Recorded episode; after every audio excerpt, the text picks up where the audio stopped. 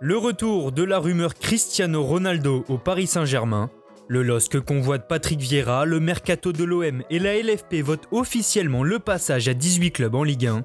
C'est parti pour le journal de Made in Foot.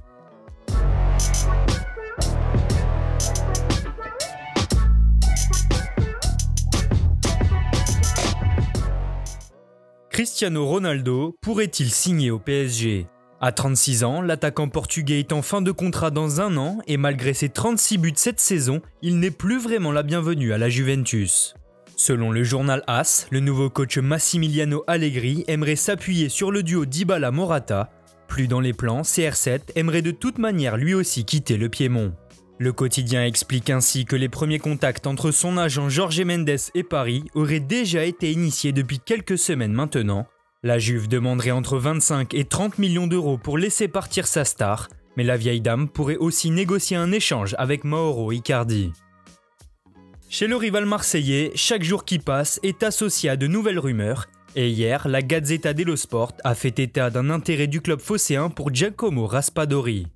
Auteur de 6 buts et 3 passes décisives en 28 matchs cette saison avec Sassuolo, l'attaquant italien a déjà fait l'objet d'une offre de l'OM cet hiver chiffrée à 10 millions d'euros mais refusée par le club italien. Les Verts et Noirs demandent entre 15 et 20 millions d'euros pour leur buteur de 21 ans, également convoité par Francfort et Leipzig. Désireux de se renforcer sur le côté gauche de la défense en prévision du départ de Nagatomo en fin de contrat au 30 juin prochain, l'OM scrute également en Espagne. Selon les informations de Marca, le club phocéen aurait coché le nom d'Ayen Munoz. À 23 ans, l'Espagnol n'a joué que 16 matchs cette saison avec la Real Sociedad, mais a l'avantage de n'avoir plus qu'un an de contrat avec son club formateur. Du côté du Stade Rennais aussi, on cherche un latéral gauche, et selon le Midi Libre, le club breton se penche sur Birger Melling. Auteur d'une bonne saison avec Nîmes, malgré la relégation des Crocos, le Norvégien a séduit les dirigeants rennais Melling pourrait arriver pour 2 à 3 millions d'euros afin de remplacer Christ Fetumawasa, susceptible de quitter le Roison Park. En Ligue 1 toujours, depuis l'annonce du départ de Christophe Galtier le 25 mai dernier, les dirigeants du LOSC lui cherchent un remplaçant. Hier soir, le journal L'équipe a révélé que Patrick Vieira, 44 ans, serait tout en haut de la liste des prétendants. Fort de son passé de joueur, l'ancien milieu de terrain d'Arsenal est libre depuis son licenciement de l'OGC Nice en décembre 2020. Outre la piste menant au champion du monde 98, le club nordiste penserait également à Claudio Ranieri, 69 ans, en fin de contrat au 30 juin prochain avec la Sampdoria.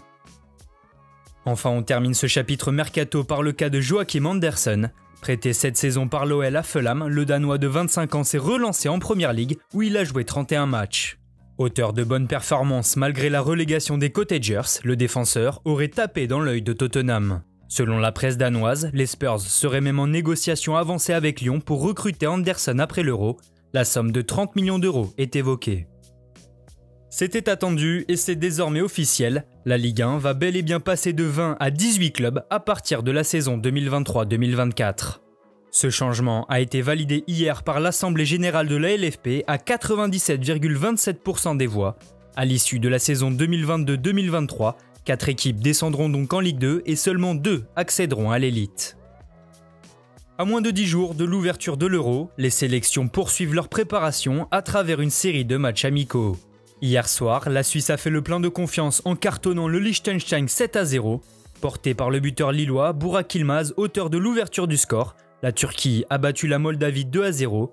La Belgique a quant à elle été accrochée un but partout par la Grèce. Enfin, on connaît l'affiche de la finale de l'Euro Espoir qui aura lieu dimanche à 21h à Ljubljana. Vainqueur des Pays-Bas de Buzyn hier soir grâce à un doublé précoce de Florian Wirtz, l'Allemagne affrontera le Portugal qui est venu à bout de l'Espagne en fin de match après un but contre son camp de Cuenca.